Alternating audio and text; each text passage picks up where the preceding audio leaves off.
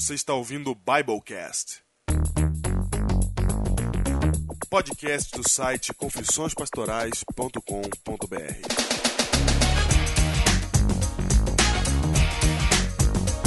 Eu sou o pastor Diego Barreto, associado da Igreja Adventista da Alvorada, em São Paulo. Eu sou o pastor Júnior, distrital de Ubatuba. E essa é a abertura do Biblecast 51, uma abertura feita praticamente ao vivo, Júnior. Na hora. Porque enquanto vocês estão aí esperando a saída do Biblecast lá no Facebook, no Heróis do Biblecast, milhares e milhares de incontáveis, miríades de miríades de comentários.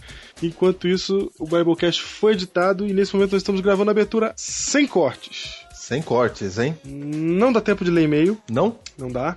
E pessoal, sobre as camisetas que vocês pediram, eu mandei um e-mail para todo mundo que mandou e-mail para mim, dando as instruções de como receber a camiseta. Eu quero dizer para vocês que o fornecedor deu mais tempo pra gente. Já que ele vai é, fazer a impressão só na outra semana, ele deu mais tempo para você fazer o seu pedido. Então, se você ainda não fez o seu pedido, anota aí eu quero confissõespastorais.com.br e aí você vai receber as instruções para como obter a sua camiseta do Biblecast promocional episódio 50, ok? É isso aí. Então ainda tem tempo. Até quando? Você tem até a outra semana para mandar um e-mail pra gente que a gente vai fazer a encomenda para todo mundo, ok? É isso mesmo. Muito, Tá dado o recado. muito bem. O próximo tema é o concílio, Júnior. Nós estamos semana que vem indo pro concílio e. Ah, semana que vem não, amanhã estamos indo pro concílio. Semana que vem vamos passar a semana inteira lá e você vai acompanhar tudo o que acontece no concílio, que a gente conseguir divulgar em um único dia para vocês. Que a gente vai ter todo dia um momento de falar o que está acontecendo lá. Então você preste atenção, fica ligado no site, visita o site a semana inteira, porque a gente vai estar atualizando tudo que está ocorrendo lá. Gente, nunca aconteceu um evento desse na história da igreja na América do Sul. É a primeira vez que acontece um evento desse tamanho. E a Novo Tempo vai estar cobrindo, claro, mas nós também estaremos fazendo a nossa cobertura ali. Então, os bastidores você vê com a gente. É, e siga-nos no Twitter, hein? Que agora é pra seguir mesmo. É verdade. As notícias vêm quente. E é o seguinte, se você quiser acompanhar ao vivo pelo canal executivo, você consegue acompanhar. Digita canal executivo no Google aí, TV Novo Tempo, que você acha. Muito bem, Júnior. E o livro de hoje? O livro de hoje. Qual é o livro de hoje, Diego? O livro de hoje não é um livro, Júnior. Não? Não, o livro de hoje é uma revista. Opa! Exatamente, é a revista Parousia. Parousia é a revista acadêmica Do, da Faculdade de Medicina e Teologia, dinheiro com ele. e você compra ela na internet pela Unapress. E você, gente, é, é, um- é um mini livro. É- a gente chama de revista porque é uma revista acadêmica, mas é tipo um livrinho. E, É uma revista científica. e isso custa quanto, Júnior? Custa quanto, Diego? Não sei quanto 10 custa. reais. 10 reais. É ridículo. É ridículo. E- Ah, não, só se você saber do tempo que levaram pra fazer ela. A tirar, ela sai uma a cada seis meses. Exatamente, e são artigos, gente, todos de professores de teologia adventistas. Então você quer estar por dentro da teologia adventista, você compre a parousia. É isso mesmo. É isso. Revista Adventista da Faculdade de Teologia de Engenheiro Coelho. E eu vou indicar no site. Revista Adventista não, quebra. Hum, Revista Científica. muito bem. E eu vou indicar no site, vou deixar lá o link para vocês de uma das revistas, a revista sobre perfeccionismo vai estar lá com o link para você ver. Ok. É isso. Tá gravado. Diego. Diego, não, Diego. Diego. Tá gravado. Não, Diego. Tá gravado. Não, não vem com nada, não, Diego. Gravei já, gravamos, acabou. Não, não, não, acabou. não, não, não, Diego, Diego, Diego, Diego. Por favor. O quê? Música, música. Que música? Vai, Diego. Que música, meu? Como assim, que música? Ó, na hora que eu falar música, tá? Silêncio, que é a música, né? Diego, atenção. Música. Maravilha! Que música Sabe é que essa? o Biblecast rompe as barreiras interplanetárias, Interplanetários. interculturais, interuniversais, porque o nosso querido pastor Diego Inácio será o nosso correspondente ao vivo, direto de lá, da onde as coisas acontecem. Aonde, Diego?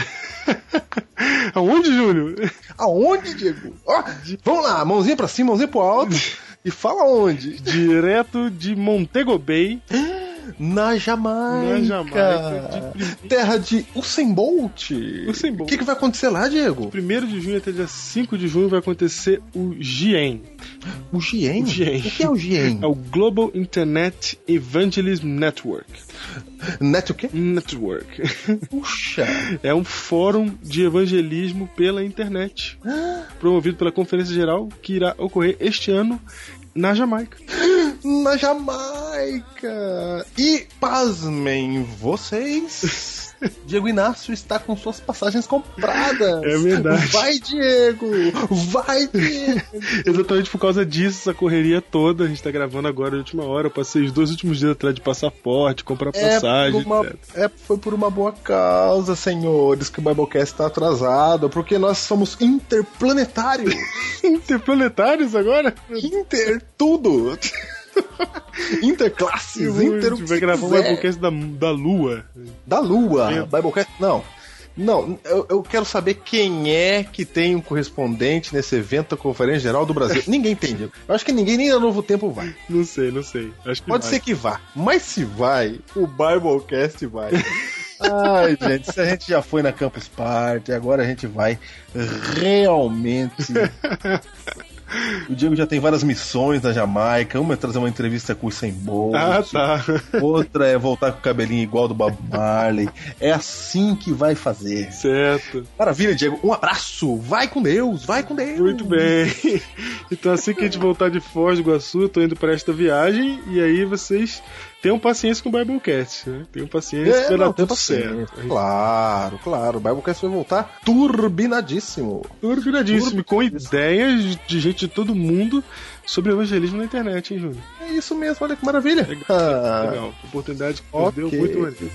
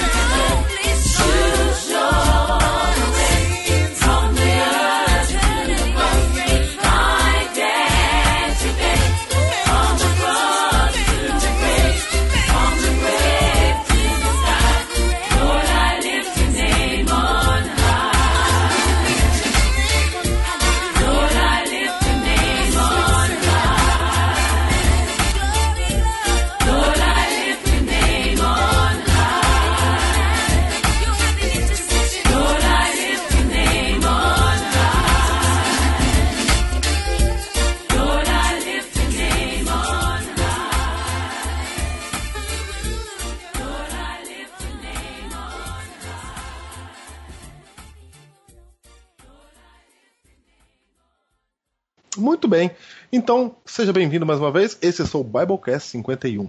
Holy, holy, holy, Lord God Almighty. Early in the morning, our song shall rise to thee. Reavivamento. Reavivamento. Ai. Ai. Exatamente. E reforma. E reforma. Ô, Júnior, a primeira coisa que eu quero dizer já no início desse programa é que nós poderíamos falar milhões de coisas sobre esse tema. Ah, é verdade. né? Porque assim, a gente vai fazer o tema em três episódios, esse é o segundo. Três? Sim. É mesmo? É, porque o próximo episódio, direto do concílio ministerial da divisão sul-americana, Concílio histórico. concílio histórico. Nós vamos então de lá nós vamos continuar o tema conversando com os pastores que estarão lá a respeito disso. E sabe que pastor estará lá? Que pastor, Júnior? O seu. Não É importa de onde você esteja ouvindo. Só se você esteja ouvindo fora do Brasil, da, da divisão sul-americana, é que não é o seu. É verdade. Exceto você que está no Japão, está em Portugal, está nos Estados Unidos. Aqui, se você está ouvindo do Brasil, o seu pastor estará lá. Se você tá ouvindo da Argentina, da Bolívia, do Equador, tá lá. Seu Tá. pastor tá lá. Verdade. São todos os pastores da divisão sul-americana. Num concílio em Foz do Iguaçu. Certo? Certo? Certo. Exatamente por isso que a gente vai fazer o programa de lá, porque o tema do concílio também vai ser esse, né, Júnior? É isso mesmo. E a gente vai trazer as informações fresquinhas pra você. O concílio ainda estará em andamento. Isso, você acompanha o site durante essa semana, porque nós vamos fazer atualizações diárias no site essa semana. Ok. Nós estamos cobrindo o evento do Conselho Ministerial para você que ouve o Biblecast. Exatamente. Se você quer saber mais sobre o concílio, acesse o site www.concilio2011.que, Diego? Org. Ponto .org? Acabou. .org, muito bem. .org CBR. É, .org. Muito bem. E Júnior, por isso que eu comecei esse programa já dizendo que não vamos falar sobre tudo o que é possível falar a respeito de revivimento e reforma, porque é um tema muito longo, né? Ellen White escreveu milhares de páginas sobre esse, esse, esse assunto. É, há muitas coisas a serem consideradas. Eu tenho certeza de que você tem coisas também aí para considerar a respeito desse tema. Então nós estamos é, selecionando duas abordagens, uma para falar de revivamento, que foi na semana passada, e uma outra para falar de reforma, que é para você entender um pouco do, do principal ali, do núcleo da questão, mas a questão se expande para todos os lados. Então, é, com que nós estamos querendo dizer com isso? Nós estamos querendo dizer que o Biblecast Revivamento e Reforma não é um compêndio absoluto, né, enciclopédico a respeito do assunto. Mas de modo algum. Hã? É. E muito longe disso. Muito longe disso, nós estamos Longe. arranhando apenas a superfície do tema. Isso mesmo. Então, semana passada, se você notou, nós falamos sobre revivamento. O título é Recebereis Poder. Diego, e hoje nós vamos continuar o tema da semana passada. E o tema da semana passada, o título foi E Recebereis Poder. Qual é o título do Biblecast de hoje, Diego? Extreme Makeover. Opa! Extreme Makeover! o que seria Extreme, Extreme Makeover? Extreme Makeover é um programa famoso nos Estados Unidos que é, recebeu versões nacionais por Luciano Huck e Celso Portioli. Que é um programa que simplesmente pega alguém que tem uma. tá precisando de uma reforma na sua casa né, e faz o Extreme Makeover, faz a, a reforma total e completa e extrema daquela casa. Quando o dono chega no terreno, encontra outra casa totalmente diferente. É parecido com o que Deus quer fazer com a gente. É tudo a ver com o que Deus quer fazer com a gente. Ele pega a gente e faz um Extreme Makeover. Exatamente. Ou você já percebeu que o tema de hoje trata de reforma, porque é revamento e reforma. E reforma. Porque, gente, vocês precisam saber de uma coisa. Muitas das coisas que vocês vão ouvir no Biblecast de hoje, talvez em algum outro Biblecast em separado, sabe, Frankenstein, Júnior? Um pedaço aqui, um pedaço ali, um pedaço aqui, você já tem ouvido algum comentário. Certo. Há algo que precisa unir esses comentários. Há uma liga, há uma linha de costura que une todos esses comentários que tem tudo a ver com o tema da reforma. O que é reforma, na verdade?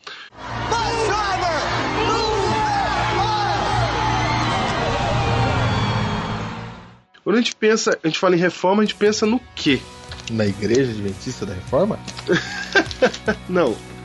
Eu tô me referindo ao tema, a, palavra reforma. A palavra reforma traz a gente que, pensa em sujeira, bagunça, certo? gastar dinheiro. Eu penso em desconstruir e construir de novo. Oh, como é que, como é que é? Desconstruir e construir de novo. Olha, Não, é reforma. Você tá pegando um negócio que tá de um jeito capenga e tá fazendo novo. Então eu penso nisso, meu. Eu penso, reforma, eu penso em construção de casa, né? Reforma, eu penso naquele. ô Diego, você sabe que reforma sempre dá trabalho, né? Sempre dá, porque sempre que você chega na casa de alguém que tá em reforma, a pessoa já fala: Ó, desculpa aí, tá me reforma aqui. Isso, desculpa pelo transtorno, porque reforma dá transtorno. Claro. Reforma dá. Eu acho que reforma dá mais trabalho do que criação. É? Se você vai criar uma coisa do zero, você, você tem é, um infinito de elementos para trabalhar. Mas quando você vai fazer uma reforma, você tem limitações, né? Você tem que fazer uma coisa que já existe se tornar uma outra coisa melhor. E você sabe que você faz um orçamento e sempre descobre que vai ficar mais caro. É verdade. Às vezes até compensa destruir tudo e começar de novo, né? É verdade. É verdade.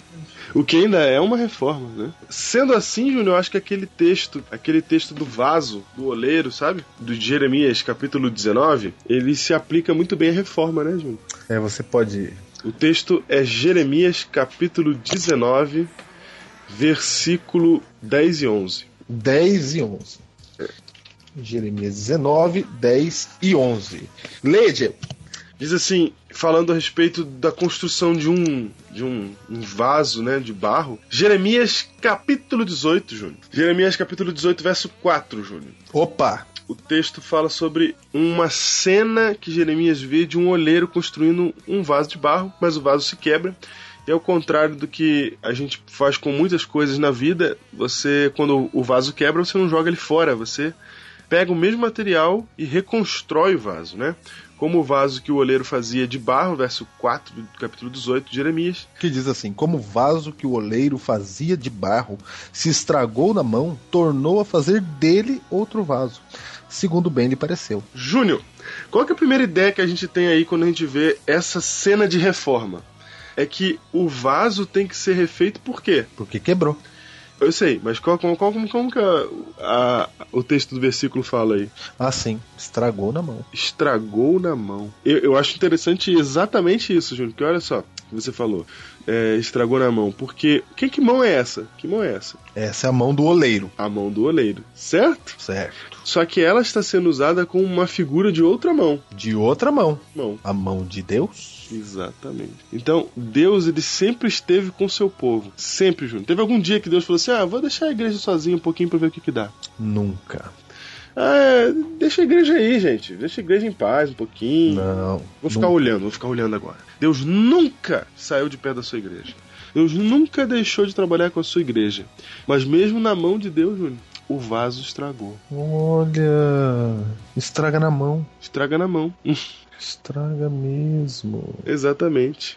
Só que aí o que Deus faz é reconstruir então esse, esse mesmo vaso. Ele não joga fora, ele não elimina e começa um novo. Ele faz de novo no próprio vaso. No versículo 11, Júnior, você vai encontrar Jesus- Deus dizendo assim, ó. Verso 6, Júnior, diz assim, ó. Assim diz o Senhor: Eis que, como barro na mão do oleiro, assim sois vós na minha mão, ó casa de Israel. Opa! Aí tá. Aí está. Então, Júnior, a primeira coisa e mais importante é o seguinte: se a igreja precisa de reforma, se junto com o reavivamento precisa vir uma reforma, é porque nós estamos estragados. Esse é o fato. Opa, você foi profundo, hein? Esse é o fato. Estamos estragados. E Diego, é verdade, o nosso povo tá estragado e faz tempo, viu? Vai. Não é agora, não. De muito tempo. O povo de Deus sempre foi estragado. Uhum. Mas Deus chama para uma reforma, é isso? É isso. Deus fala: vamos, gente. Não podemos ficar assim. Você sabe que o povo, o- todo o re- o reavivamento vivido pelos discípulos na, na época do Pentecostes, ele foi um reavivamento seguido de reforma da vida deles. Só um detalhe, Diego, para combinar isso aqui com a graça de Cristo, se somos salvos pela graça, por que precisa de reforma? Como assim? Explica mais. E trabalhe mais sua pergunta. Porque é assim, por exemplo, somos salvos de graça e alguns acham que a graça nos dá passaporte para continuarmos vivendo ou sendo aquilo que somos, Certo? entendeu? Sim, entendi.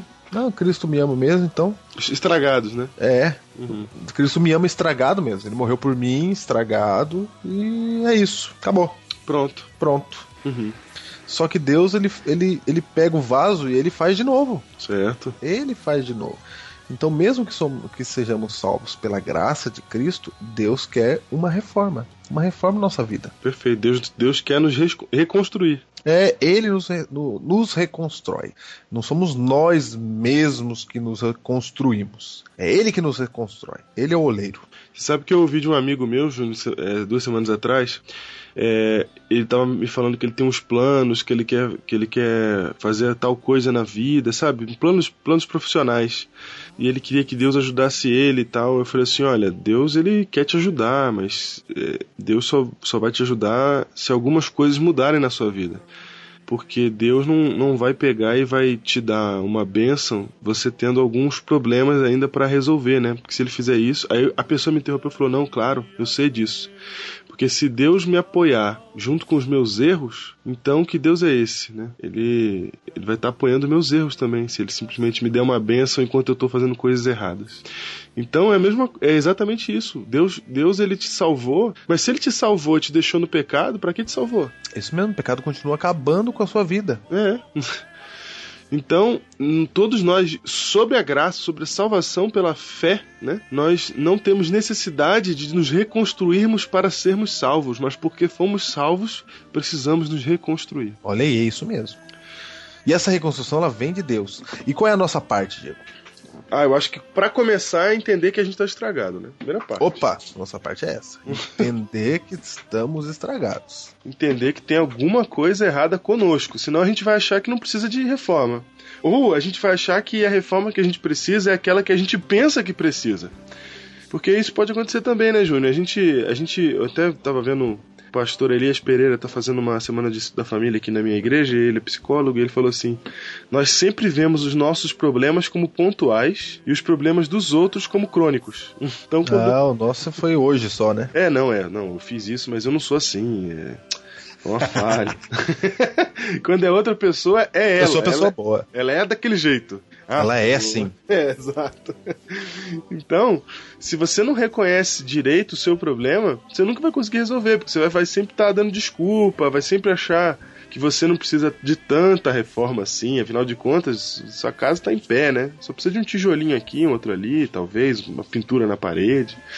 E na verdade você pode estar precisando de uma reconstrução inteira, né? Um extreme makeover.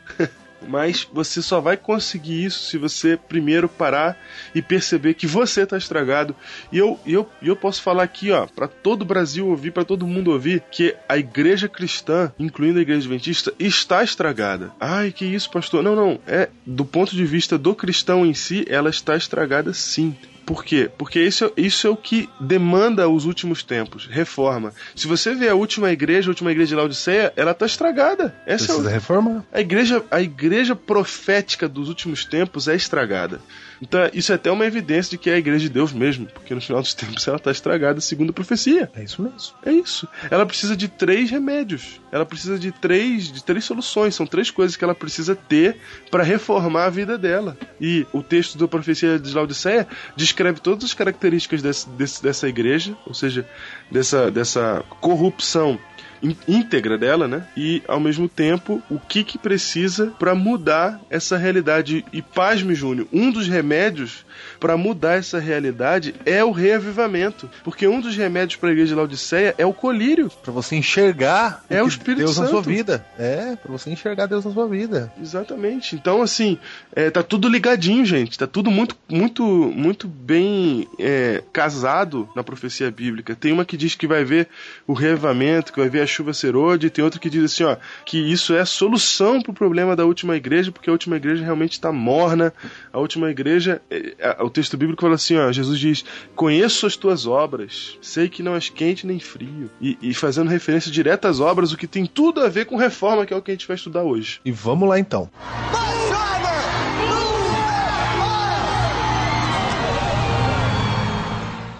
Júnior, Vai. a pergunta é a seguinte: saber que a gente está estragado é fácil de explicar. É fácil falar que tá tudo ruim, que tá tudo errado, que tem que mudar. A questão é como mudar. Como mudar? Aí que tá. O que é essa mudança, essa reforma, como ela ocorre, o que está acontecendo? Bom, primeiro é importante a gente é, delimitar uma coisa. Reforma, segundo Ellen White, é mudança de comportamento. Opa, opa, opa. Ela diz claramente que re... Quem é essa tal de Ellen White aí, Diego? Pra você que não é adventista, é uma das autoras mais famosas do adventismo, fazendo sendo uma das pioneiras da nossa igreja. É isso. Por exemplo, ela fala que reavivamento é quando a vida espiritual se reaviva, sai da morte espiritual para uma vida espiritual, ok? Ok. E reforma é a maneira, como, a maneira como essa vida espiritual ela vai se expressar no nosso comportamento. Fica, fica claro pra gente o seguinte, que o que a gente tem que mudar é duas coisas. Primeiro mudar a parte de dentro, é onde vem o revivamento, é a parte espiritual, e depois a gente tem que mudar a parte de fora, o jeito que a gente se comporta, o jeito que a gente se é, movimenta no cristianismo, né? O jeito de ser do cristão na parte externa. Júnior, com isso muitas pessoas concluem que o que tem que mudar então é a forma de vestir, Nossa, é isso mesmo que eu ia falar agora. Tem- O que você vai comer, né? o que você vai comer. Então, quando a gente fala em reforma, alguns acham que é parar de comer carne. Outros acham que é parar de usar saia curta. E só notando que eu não creio que nosso povo use saia cu- curta, né? Certo. Saia acima do joelho, no caso. Uhum. Né? Você não crê que o nosso povo usa? Não, não. Algumas pessoas só. Ah, entendi, entendi. Mas não é um. Não é um. Um hábito. Não é, não é um fenômeno. Não é um problema da nossa igreja. Sim, sim, ok. É disso que eu tô falando, entendeu? Tem gente que acha que reforma, ele pega um ponto que não é um problema. É verdade, é verdade. Quanto, se você entra numa igreja, quantas saias curtas você encontra? É, não é problema. E- entendeu? E outra coisa, Júnior. Assim como, por exemplo, adultério não é problema da nossa igreja. Embora haja casos. Aham, sim, mas não é, não é, não é, não é endêmico. É, o nosso problema de mornidão é endêmico, Isso, olha aí. É verdade. é? Já é outra situação. Então, olha só, é, e outra coisa, Júnior, pra que eu, eu até creio, até creio não, eu creio que a forma que eu me alimento vai demonstrar também, vai, vai ser, um, vai ser um- uma expansão daquilo que eu sou como cristão. Só que a questão é outra. A questão não é que não é assim, ó, não tem que fazer reforma, é, tem que mudar a alimentação para fazer reforma. Não, tem que mudar seu vestuário para fazer reforma. A questão não é essa, gente. A questão é o seguinte: se você foi reavivado e está fazendo reforma, naturalmente você vai fazer o que tem que ser feito. O problema é que a gente faz o caminho inverso. O problema é que a gente fala para as pessoas assim, ó, você tem que mudar isso, tem que mudar isso, tem que mudar isso. Fica falando de fatores externos. Mas o fator externo ele é só um, uma- um efeito natural do fator interno. É simples assim. Jesus não vai salvar ninguém pelo que está do lado de fora. Jesus só vai salvar as pessoas pelo que está do lado de dentro delas. Porém, o que tá lá de fora, Representa o que está do lado de dentro. Jesus falou assim, ó, se me amardes, né? Guardareis Você os me meus ama? mandamentos. Vai acontecer um resultado desse amor. Isso. É resultado. É resultado. Então não adianta eu ficar trabalhando com resultado. Guardareis meus mandamentos, né? O resultado de amar a Cristo. Então, Júnior, me explica uma coisa, Júnior. Olha só. Se Deus não vai julgar as pessoas porque pelo que está por fora delas, mas pelo que está dentro, se Deus só vai julgar a intenção do coração, por que, que nós estamos tão preocupados em falar sobre o que está est- fora? Entendeu? Se o que vai definir o céu para uma pessoa, a salvação para uma pessoa, não é a roupa que ela veste, não é por onde ela anda, mas sim o que está dentro do coração dela, por que é que eu vou ficar falando das coisas externas, Júnior? Se você quer pregar o evangelho, se você quer ajudar a reformar a igreja, se você quer ajudar a reavivar o povo, para, pelo amor de Deus, de descrever regras para as pessoas. Comece a pregar Jesus Cristo, porque se a pessoa ama a Cristo, segundo as palavras do próprio, ela vai guardar os seus mandamentos. Então, por favor, Deixa desta coisa de ficar falando, de, de querer ficar pregando de vestuário na igreja, de querer, de, de querer ficar arrumando a parte externa das pessoas, porque ainda que as pessoas estejam com a parte externa arrumada, elas podem ser chamadas de sepulcros caiados. Por fora tá tudo bonitinho e por dentro tá tudo zoado. Se você trabalha com as pessoas do ponto interno, automaticamente elas vão alterar o seu ponto externo, a sua vida externa. Então, reforma para começo de conversa não se faz de fora para dentro, se faz de dentro para fora. Você falou de vestuário, Diego, eu vou citar um texto aqui, tá? Ok. Vou citar um texto. Assim, não é necessário fazer do assunto do vestuário o ponto principal de vossa religião. Há algo mais valioso de que falar. E quando o coração estiver convertido, tudo que não está em harmonia com a palavra de Deus será banido. que texto animal, cara. Não é vossa roupa que vos torna valiosa aos olhos do Senhor. É o adorno interior, são as graças do Espírito, a palavra bondosa, a atenciosa consideração para com os outros que Deus aprecia. Orientação da criança, página 428. Ah, eu queria fazer minha própria compilação de Ellen White e ia chamar o livro de Tommy. É verdade. Gente podia fazer uma compilação de Ellen White e colocar Tommy, né? Tommy. E esse texto iria abrir ele abriu. os principais. Então, você tá falando aqui, ó, veja só, não é necessário fazer do assunto do vestuário o ponto principal de vossa religião. Ele tá dizendo assim, não é pra você pregar isso não, meu. Não é pra você ficar falando essas coisas, gente. Pra reformar a igreja. Porque essa igreja tá muito irreverente. Tá irreverente é porque não, não tá conhecendo Ó. Deus mesmo. Ela diz assim, ó, há algo mais valioso do que falar. Para de falar nisso. É, Se você falar de Cristo, quando Cristo tocar o coração, aí o que vai acontecer? vai mudar. O que é ruim será banido. É isso. Essa que é a reforma. É isso, gente. Então, por favor, por favor, parem de querer reformar o exterior. A reforma só vai ocorrer se ela ocorrer dentro do coração. Tá claro pelo texto de Ellen White que a gente acabou de ler, pelo que a gente tá falando. E, e essa é uma mensagem que você que tá ouvindo o Biblecast tem que espalhar.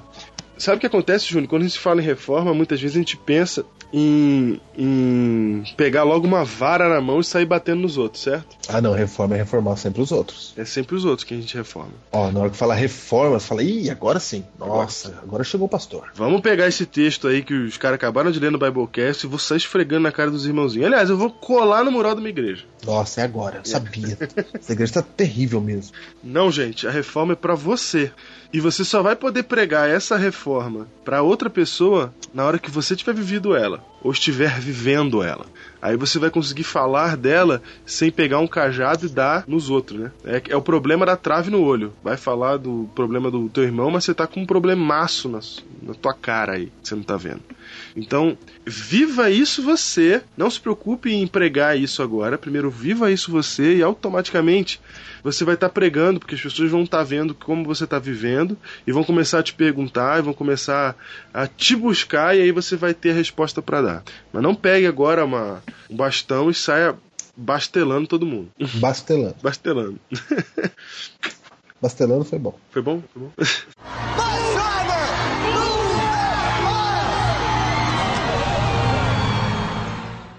Ô Júnior, mas sabe que esse não é o único texto da Bíblia que nos fala a respeito da reforma. Sim, temos vários. Ah, Claro, vários, é verdade.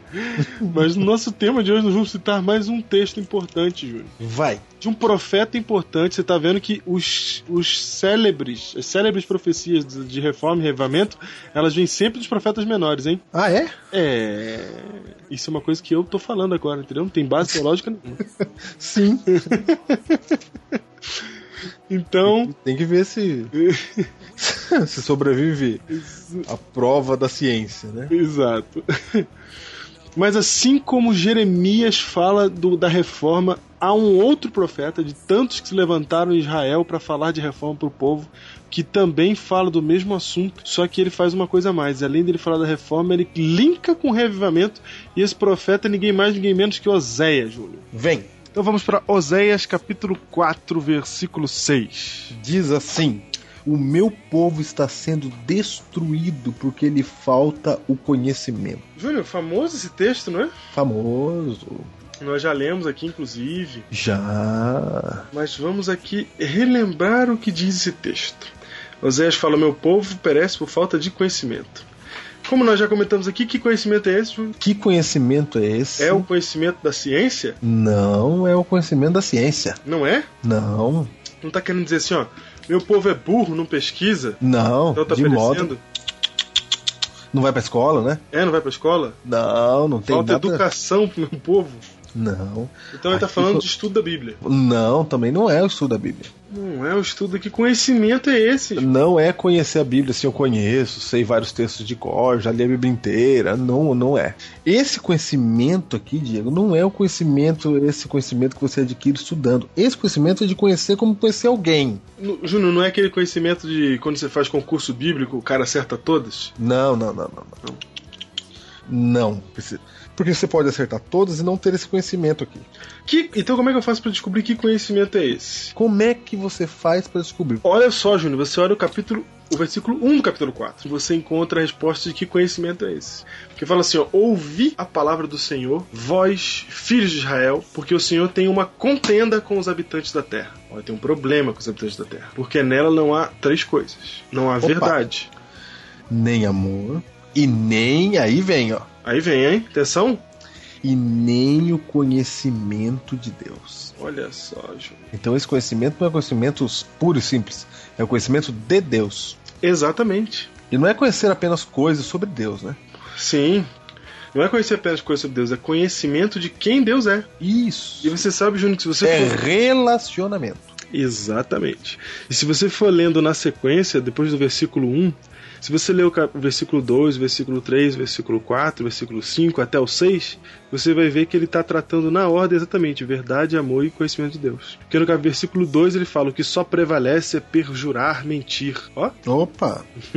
contra a verdade, né? Matar, furtar e adulterar contra o amor. E arrombamentos e homicídios sobre homicídios. E continua. Aí ele vai indo contra o amor, ó. Por isso a terra está de luto, e todo que mora nela desfalece. E, e assim vai. Todavia ninguém contenda, ninguém repreenda. Você tá vendo que ele tá indo nesse caminho. Aí de repente ele vai e fala do conhecimento. Meu povo perece falta de conhecimento. Que conhecimento que é? O conhecimento de Deus. Tá muito claro. Olha. Então, É uma dissertação. É, Júnior, por que, que as pessoas elas estão sendo destruídas, estão perecendo? É Porque não conhece a Deus. É, é isso, é isso. Não conhece a Deus. Então, por exemplo, um irmão que só quer repreender o outro, ele não conhece a Deus. Porque Deus não é um- alguém que está só preocupado em repreender, senão ele tinha destruído a gente faz tempo. Opa, como é que é isso aí? Quer dizer que, não, mas repreende pra. Porque o outro tá errado. Sim. Quem repreende tá certo. Uhum.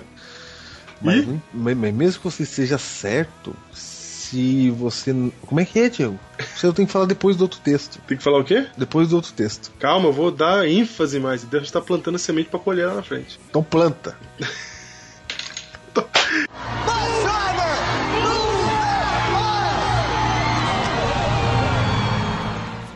Quando uma pessoa fica sofrendo muito na igreja e ela começa a pôr culpa em Deus, é porque ela não conhece a Deus, certo? Não conhece a Deus. Quando a pessoa fica muito ansiosa com as coisas da vida, com, preocupada com alguma coisa que vai acontecer, etc e tal, é porque ela não consegue pôr a confiança dela em Deus porque ela não conhece a Deus, certo? Certo?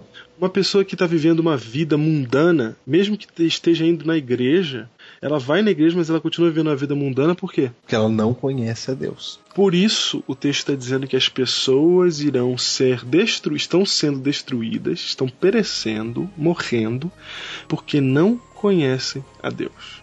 Aí você fala, pô, para conhecer a Deus tem que fazer teologia então. Opa! Não, aí que está, Júlio. Porque eu posso entender mais de Bíblia do que muita gente. Mas uma pessoa que não entende de Bíblia pode conhecer a Deus muito mais do que eu.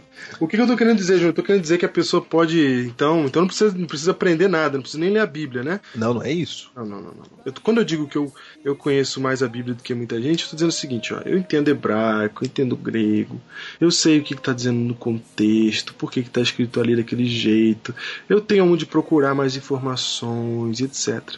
Mas isso não garante que eu conheça Deus de verdade. E como é que eu sei que alguém conhece a Deus? Aí que está, Júnior, está naquele outro texto do Novo Testamento que fala isso claramente pra nós. Muito que bem, vamos lá. 1 João 4, verso 8. Ah, a gente sabe de cor, a gente canta musiquinha. Não, de cor. Diz assim: aquele que não ama não conhece a Deus, porque Deus é amor. Opa! Júnior! Aquele que não ama não conhece a Deus. Então o povo que tá morrendo, que tá perecendo, tá perecendo por quê? Porque não conhece a Deus, Por que não conhece a Deus? porque não ama. Nossa, é tão simples, gente. Peraí, peraí, peraí. Agora tem um detalhe importante. Hum. Mas é muito importante. Você percebeu que conhecer a Deus implica em amar e não saber de cor as coisas. É, você tá entendendo isso? Ou seja, há um comportamento que é exigido daquele que conhece a Deus. E esse comportamento é o amor. Então veja, a Bíblia está dizendo assim: ó, aquele que não ama não conhece a Deus. Friso eu, Diego. Hum. Diego quer dizer que aquela pessoa que sabe tudo da Bíblia, que prega, que conhece, que não sei o que, que fez teologia, que sabe o grego, do hebraico, do que você quiser que saiba, do aramaico, Aham. do contexto e tal. Se ele pegar tudo isso para oprimir as pessoas, Hum. ele não conhece Deus. E tá perecendo. Tá perecendo. É, exatamente. Tem muita gente que pode até torcer o nariz ouvindo isso. Porque a gente fala muito, é, a gente entoa bastante esse tom de amor ao próximo, porque isso está muito claro que falta na nossa igreja. E o texto bíblico está dizendo exatamente isso aí, ó. Falando, ref- se referindo ao povo de Deus, porque Deus está falando com o seu povo, Júnior. Ele está dizendo meu povo. Não é o cara que está lá no mundo. Não é o cara que não quer saber de Deus. É o meu povo, que se chama pelo meu nome. Eles estão perecendo porque não me conhecem. Olha, é o povo dele que não conhece ele. Leva o nome dele, tá com o crachá dele, mas não sabe quem ele é.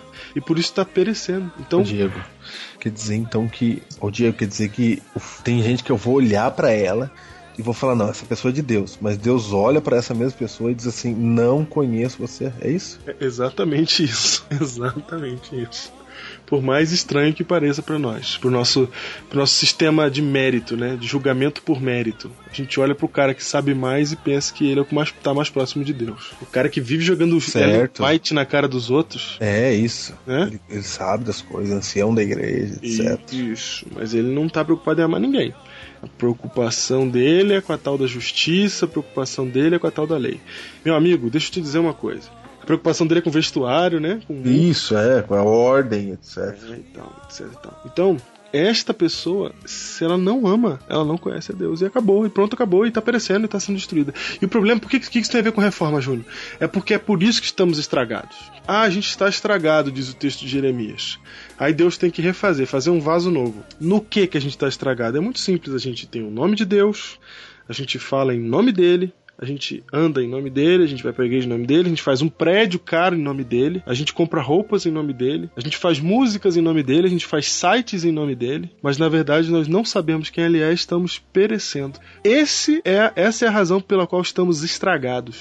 Essa é a razão pela qual é necessário um revivamento e uma reforma. É necessário uma chuva serôdia com poder para aqueles que foram reformados, para aqueles que não são esse tipo aí. O que está perecendo por falta de conhecimento, a massa estragada, o povo morno.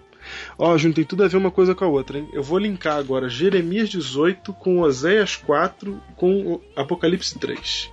Você tem em Jeremias 18 o povo estragado, tendo que ser refeito. Aí você tem em Oséias o motivo do estragamento, da- é que eles não conhecem a Deus. Em Apocalipse você tem o efeito disso, são mornos. Estão estragados, não conhecem a Deus, estão sendo destruídos, né? E são mornos. E isso tudo se reflete numa coisa, no seu comportamento, nas suas obras, no seu jeito de agir. Age sem amor, age com dureza, com aspereza. Portanto, massa estragada, portanto, mornos, que falam que são de Deus, mas não agem como se fossem. Então não são nem frios nem quentes, mornos. Peraí, Diego, então eu tô entendendo. Então, quando a gente fala de reforma, não é parar de pintar o cabelo? Não é parar de comer carne? Não. Quer dizer, quando eu falo de reforma, é pra eu amar as pessoas. Isso. É isso? Isso. Só que eu não quero é, deixar, Júnior, cair no, no- numa repetição da semana passada. Porque na semana passada a gente ter que deixar bem claro. A gente falou que a igreja precisa estar unida, certo? Sim. É impossível estar unida sem amarmos uns aos outros. Não, ok? não dá. É isso. Não dá. Não vai ter revivamento enquanto a igreja estiver desunida. Por que, que a igreja está desunida, Júnior? Porque ela precisa de uma reforma. Uma reforma é, é um V, tá? Deixa eu explicar para você que é um V.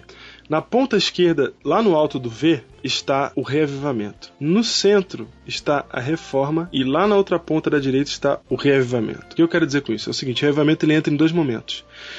Para que haja a chuva serôdia, é preciso que a igreja esteja reavivada e reformada. Mas para que haja reforma, Ellen White diz que é preciso um reavivamento, mas não da igreja, um reavivamento pessoal. Então, o Biblecast de semana passada estava falando quanto ao reavivamento pessoal para se chegar ao reavivamento da igreja. E nesse Biblecast a gente está falando da reforma, que só vai ocorrer se houver reavivamento pessoal. Tá claro? Tá claro. Tá claro? Tá claro. Então você junta o reavivamento pessoal com uma reforma de comportamento. Então você é um indivíduo pronto para receber o Espírito Santo que vai contaminar a sua igreja com a mesma coisa. E então cai a chuva serôdia sobre a igreja. Diego, eu quero ler um texto aqui, porque isso é muito importante que você falou. Eu quero mostrar aqui, porque tem muita gente que acha que aquele que é amado de Deus é ele, ele faz coisas, Hum, né? E ele defende a ordem acima de tudo. Ele fica acima de tudo para defender as coisas da igreja. certo. Acima até mesmo das pessoas, não é? Isso. Porque tem em que, tem que defender o Senhor. Tem que defender o Senhor, é isso, essa é a ideia. Lá em Mateus, capítulo 7, verso 22, diz assim: Vou te mostrar, Diego. Olha que texto impressionante. Hum. Mateus 7.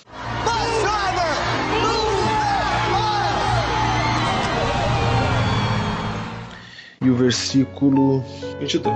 22. 21, na verdade. Hum. Nem todo que me diz Senhor, Senhor entrará no reino dos céus, mas aquele que faz a vontade de meu Pai que está nos céus. Agora olha o 22. Muitos naquele dia hão de dizer-me: Senhor, Senhor, porventura não temos nós profetizado em teu nome? Olha, percebe que esse povo aqui é gente da igreja. Aham. Em teu nome não expelimos demônios, e em teu nome não fizemos muitos milagres. 23. Então lhes direi explicitamente: Nunca vos conheci. Apartai-vos de mim os que praticais a iniquidade. Primeiro ponto aqui, Diego, é que não, não basta ficar conhecendo a Deus, ele tem que conhecer você também. Certo. É, não entendeu? claro. Ah, eu sei quem é Deus. Eu quero saber se Deus sabe quem é você. Eu acho, na verdade, que quando você conhece a Deus é porque você tá num relacionamento. E quando você tá nesse relacionamento que você conhece a ele, ele também te conhece. Isso mesmo. Mas tem gente que não, tem gente que tá no relacionamento unilateral. Unilateral. É, tem gente que só conhece a Deus. E Deus não tá nem sabendo quem é esse camarada. Nesse sentido que o Júnior tá querendo dizer é o seguinte: não é que o cara conhece mesmo a Deus, é que ele acha que conhece. Isso, ele tá lá firme, ele, ele, ele expulsa demônio aqui em nome de Jesus.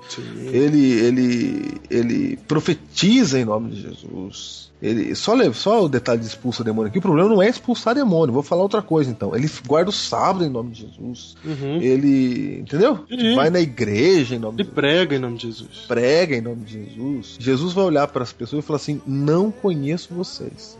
Uma das características de quem não está reformado é aquele que chama para si o mérito. É, isso é, isso é uma das características. O não reformado fica falando: olha o que eu faço. É, eu fiz Eu sou coisas. assim, eu sou aquilo.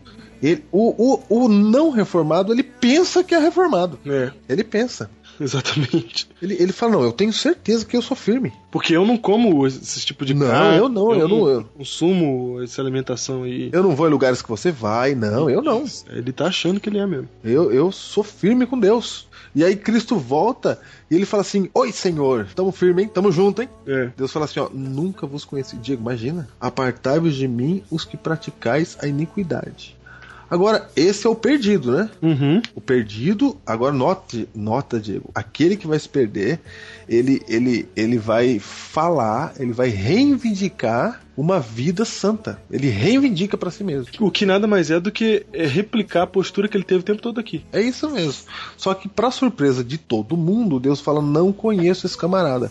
Sabe essa pessoa que você olha e fala: Nossa, pessoa consagrada, é isso, aquilo.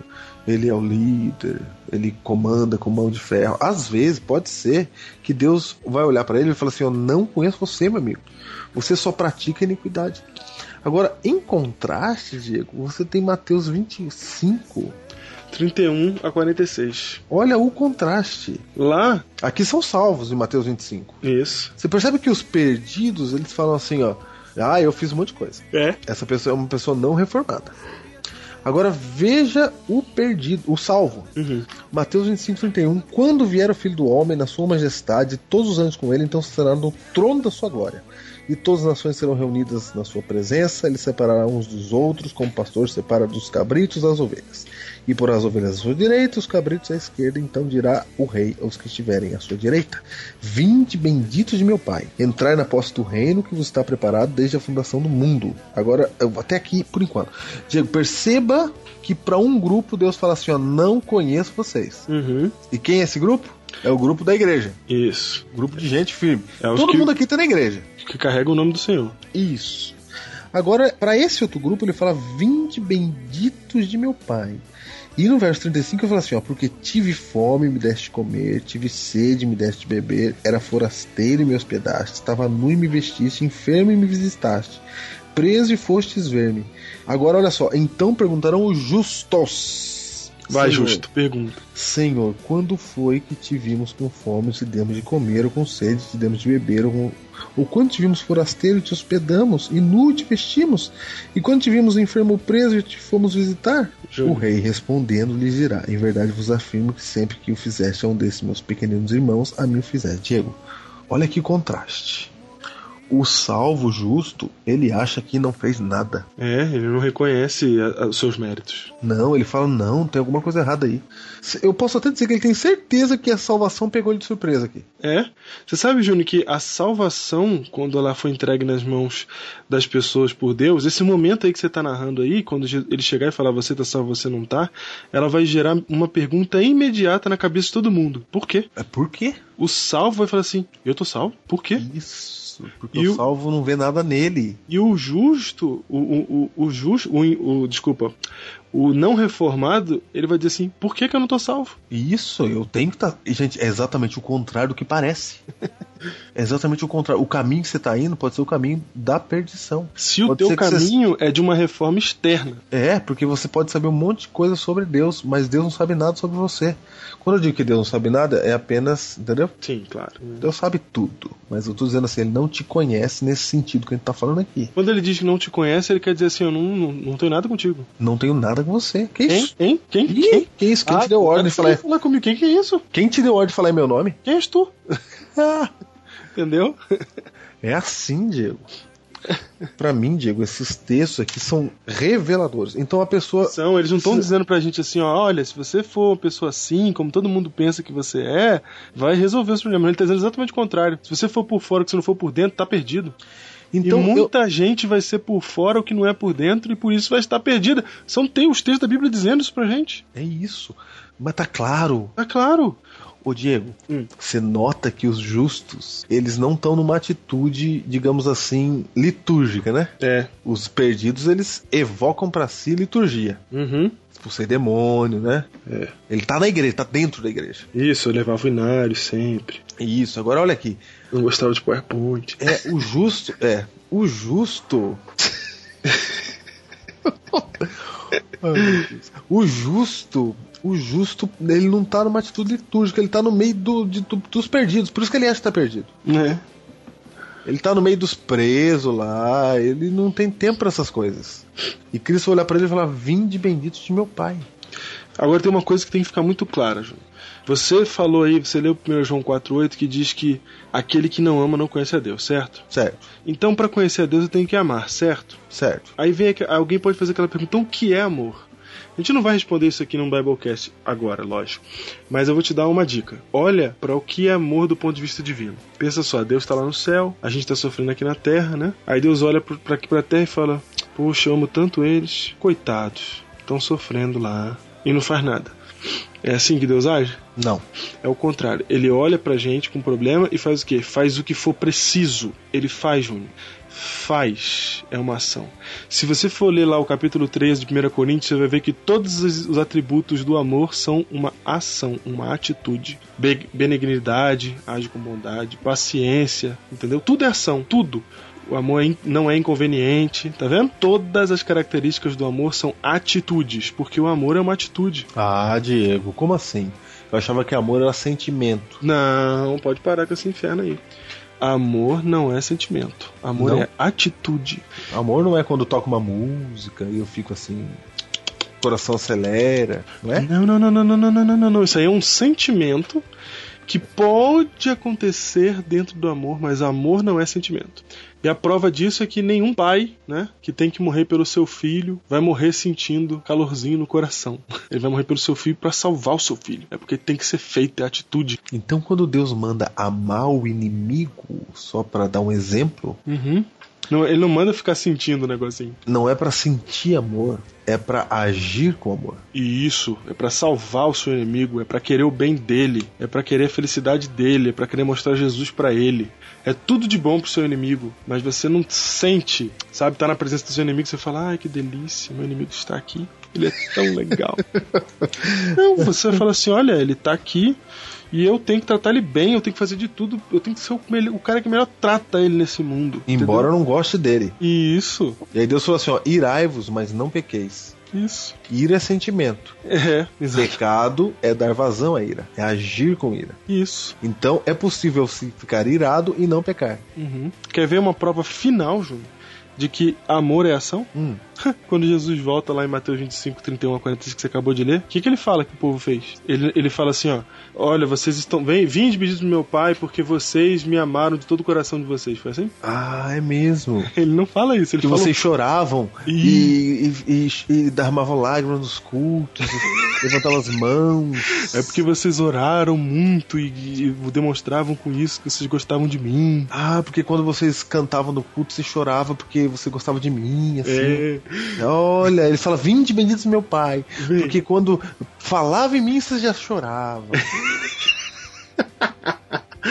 ele fala assim, ó, você gosta de mim? Vinde bendito de meu Pai, porque vocês fizeram coisas. E não é essas coisas que vão levar vocês pro céu, mas porque vocês aceitaram a salvação que eu dei pra vocês, vocês me amaram tanto que vocês cuidaram do pobre, do preso, do doente, do mendigo. Vocês agiam em amor. E Ai, meu Deus do céu. todas as ações de Jesus descritas em Mateus 25, 31 a 46 são ações de amor, Júnior. Todas. E aí você lembra aquele texto que ele disse assim, ó: Aquele que me ama, no seu coração, faz o quê? Guarda os meus mandamentos. Faz as minhas obras, guarda os meus mandamentos. Ou seja, faz alguma coisa. Isso, por não, isso. Diego, não, não, peraí, Diego. Não pode ir tão rápido assim. Quer dizer, então, que se eu ficar a emoção e chorando, ah, meu amor, Jesus. Ai, Jesus, como eu te amo no meu coração. Não é isso? Não. não. Ai, Jesus, eu sinto gozo em minha alma. Nossa, eu venho com tudo. Na hora que eu venho aqui diante de ti, Senhor, eu sinto a paz. É assim? Não. Não, pode ter isso, mas não é isso. Quer dizer, Diego, que o- certo é. Puxa vida, esse Deus é maravilhoso. E ele me perdoou, ele me ama. Nossa, eu vou tratar as pessoas com amor agora. Claro, porque ele Aí você tratou com amor, sai-. E para de pensar em si mesmo, percebe que o perdido só pensa em si mesmo. Só. Você para de pensar em si mesmo e começa a fazer coisa pros outros. Isso. Aí você se preocupa tanto com os outros que quando Cristo voltar, ele fala assim, ó.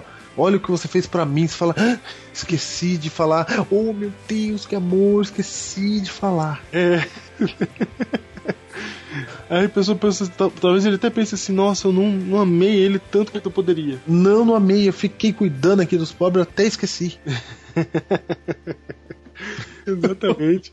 A gente tá rindo aqui porque é maravilhoso. Eu tô rindo porque eu fico abismado com esse evangelho e que muitas vezes nos escapa. A gente tá. Esse negócio de reforma que a gente tá falando aqui nada mais é do que o evangelho que sempre foi e a gente nunca percebeu. Nos tornamos massa estragada quando passamos a nos preocupar com as coisas erradas. A gente tá preocupado com liturgia, a gente tá preocupado com as outras pessoas, a gente tá preocupado com o nosso próprio eu, com a nossa própria reputação.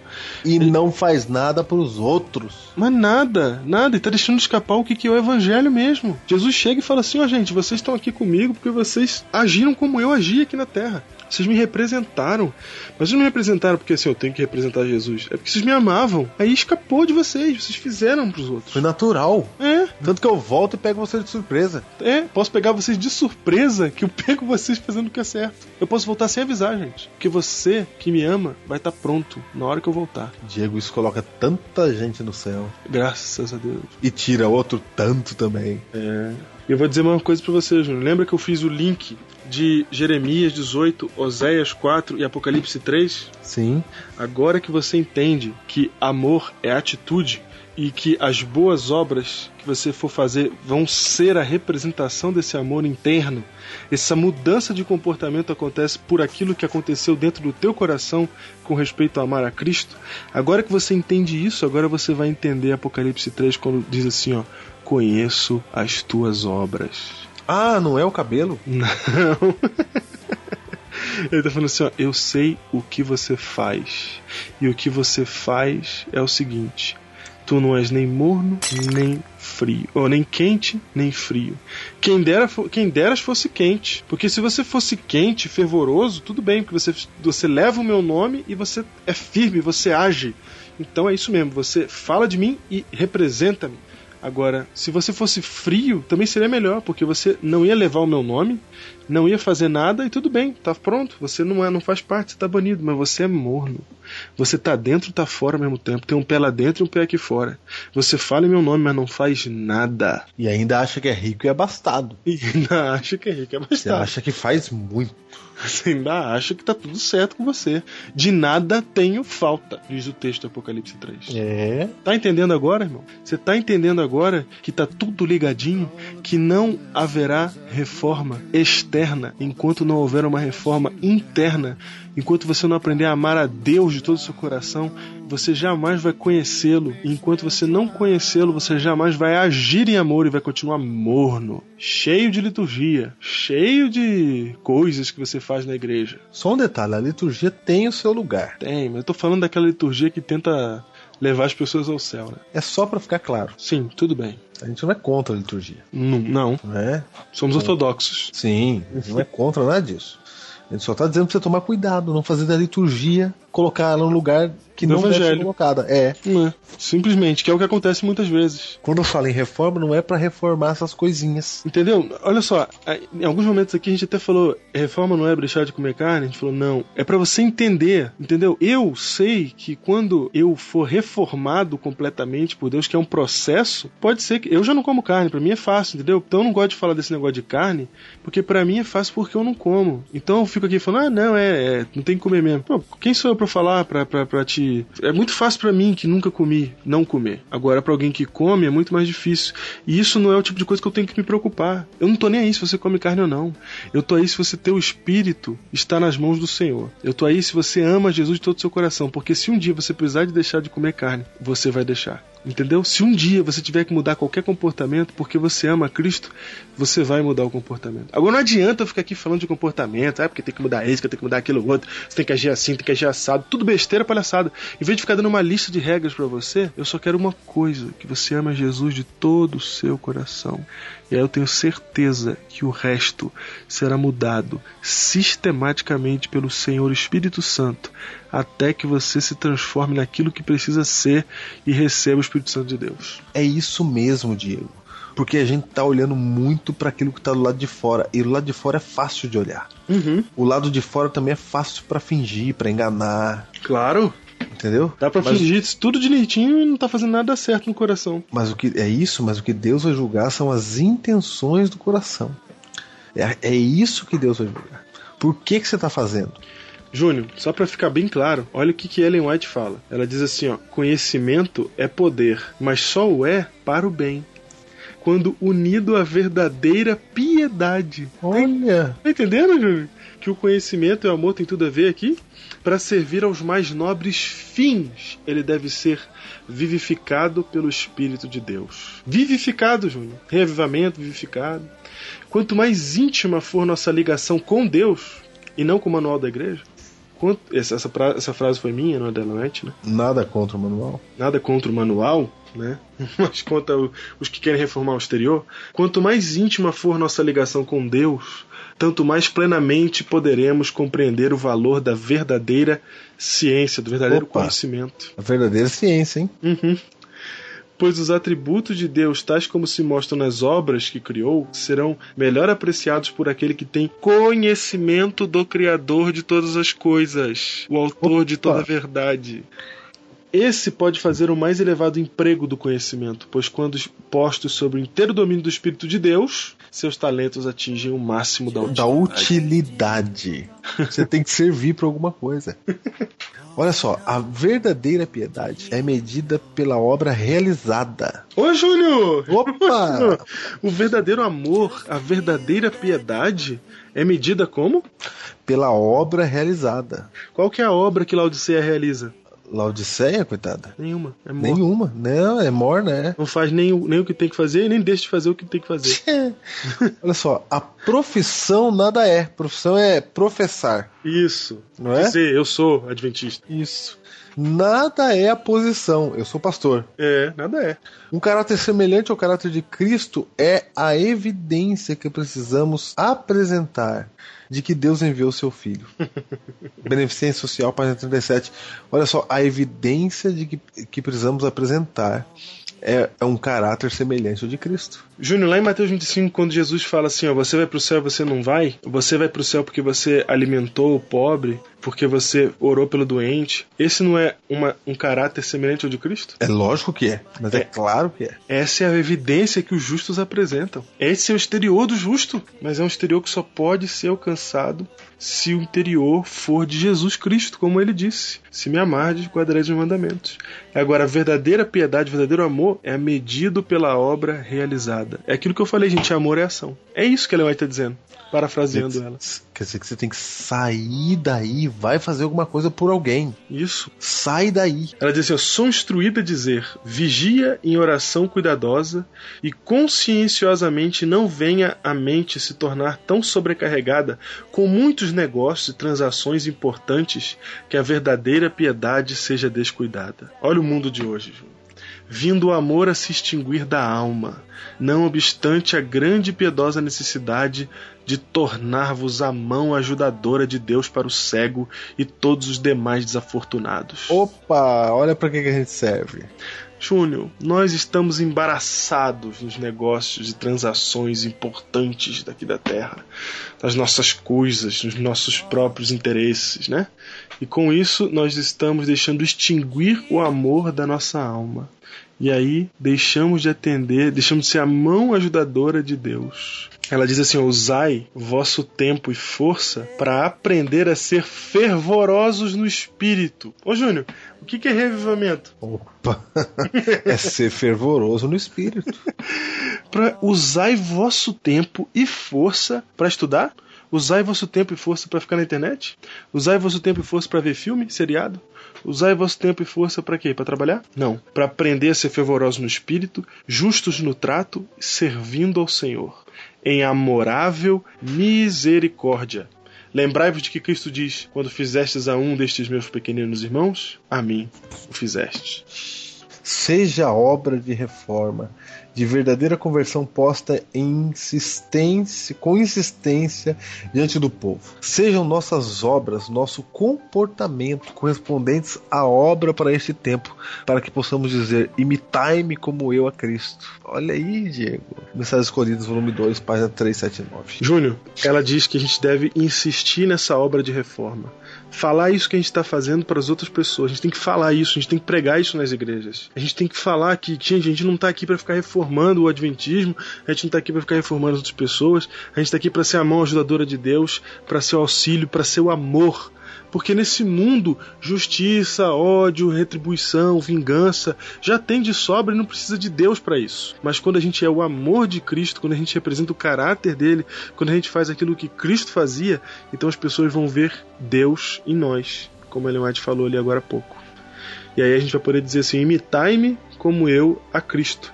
Que são palavras de quem? De Paulo, Paulo falou: Sede meus imitadores, como eu também sou de Cristo. Exatamente. Júnior, para finalizar, para você não ter nenhuma sombra de dúvida de que os profetas menores e de que João e Apocalipse estavam falando da mesma coisa, vamos voltar lá para Isaías, para Oséias, capítulo 6. E lá Vamos tem lá. uma profecia, Oséias capítulo 6, tem uma profecia no versículo 3 sobre a chuva serôdia. O que diz essa profecia, Júnior? É, só para só pra ficar claro, dois capítulos depois do nosso texto inicial. Ou seja, Foi. mesmo autor, mesmo contexto. Diz assim: O que que Oséias 6.3 fala da chuva serôdia? Conheçamos, veja aí, Diego, Hum, e prossigamos em conhecer ao Senhor. olha só, o conhecimento de quem que Oséias falava. O Senhor É, é, do Senhor, tá claro. Como a alva, a sua vinda é certa. Pera, pera, pera. Desculpa, peraí. Ele fala assim, ó, conheçamos e prossigamos em conhecer o Senhor, Júnior. Você viu que não, não vai dar pra conhecer ele de uma vez, né? Isso é um Não. processo. É um processo de conhecimento de Deus. E a gente já aprendeu aqui hoje que esse processo de conhecer a Deus nada mais é do que amar, que nada mais é do que agir como Jesus agia, fazer as coisas que Jesus fazia. Então ele fala assim, ó, continue assim, conhecendo. E prosseguindo em conhecer ao Senhor. Hum. E aí, o que acontece? Como a alva, sua vinda é certa. Ele descerá sobre nós como a chuva, como a chuva serôdia que rega a terra. Gente, a profecia da chuva serôdia em Oséias, ela tá falando tudo isso aqui que a gente tá falando sobre reforma. Ela tá dizendo assim, ó, você tem que conhecer a Deus, você tem que amar, você tem que agir como ele agia, você tem que estar pronto como aqueles homens em Mateus 25. Você precisa agir assim, porque a sua vinda é certa. Ó como tá tudo junto, Júnior. Tá falando da volta de Jesus, da chuva serôdia e da reforma no mesmo versículo. E lá em Apocalipse 3, quando fala da última igreja, está falando da volta de Jesus da reforma no mesmo e do Espírito Santo no mesmo contexto. E agora, Júnior, você encontra aí Oséias 6,3 dizendo assim: olha, é isso mesmo, você tem que conhecer, você tem que viver como Jesus. Prossiga sendo assim, porque a sua vinda é certa. E então o que acontecerá? Deus vai mandar a chuva serôdia. Três versículos depois, em Oséias 6, 6, Deus manda o seguinte recado por meio do profeta Oséias: Pois misericórdia quero e não sacrifício. O que quer dizer isso, Júnior? Quer dizer que o que Deus quer de você, filho, é que você ame as pessoas. Quando ele fala não sacrifício, o que que é sacrifício se não a peça litúrgica mais importante da época? Ele está dizendo assim: ó, o que eu quero é misericórdia mais do que religião, mais do que sistema religioso, do que regrinhas de igreja. O que eu quero é que você ame. Aí olha só, vou ler o texto, hein? Pois misericórdia quero e não sacrifício, e o conhecimento de Deus mais do que os holocaustos.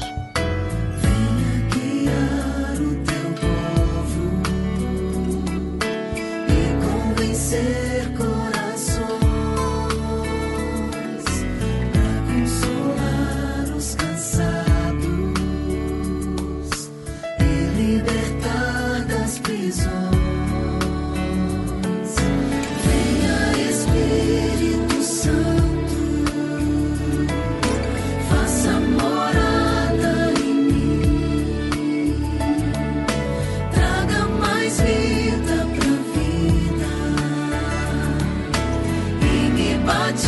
desire.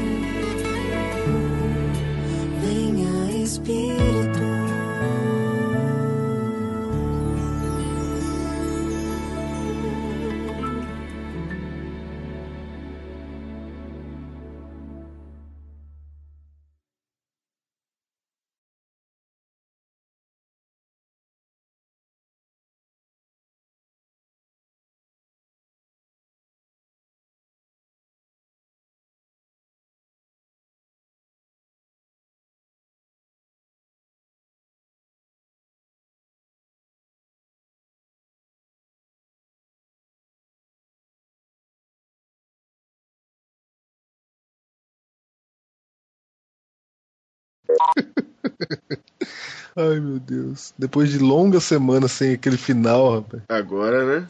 Hoje tá vindo com tudo. Tudo. com tudo. Muito bem. Aí.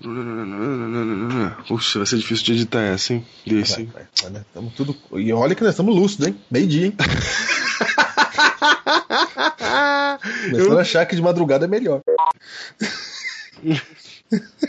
É demais hoje, cara. Meu Essa Deus gravação do tá demais. Nossa senhora. Puxa vida. A gente vem se gabando de não ter erro há anos. É. Todos eles vieram morar nesse Biblecast. Vieram morar aqui, ele mora aqui. Mora aqui. Peraí, aperta o mute aí do seu microfone do, no, no Skype. Onde é que tá o mute? Tá aqui. Realmente é você, meu amigo. Quando você aperta o mudo aí, aqui fica um silêncio maravilhoso.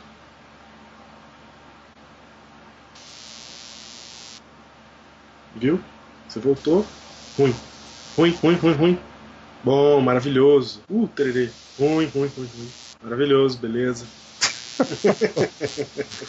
Ai, caramba. E agora, mano?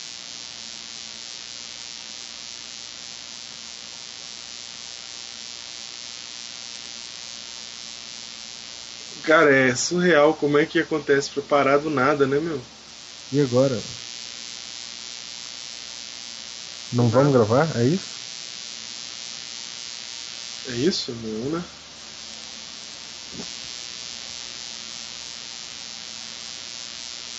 Meu Deus! Por que não nos ajudas agora? No milagre!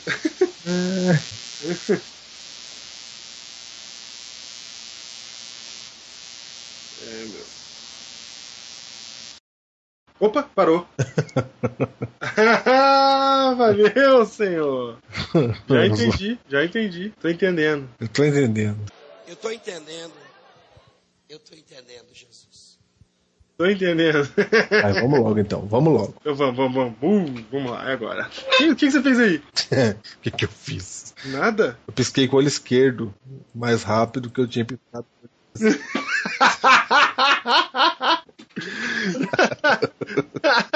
Nada a ver, meu.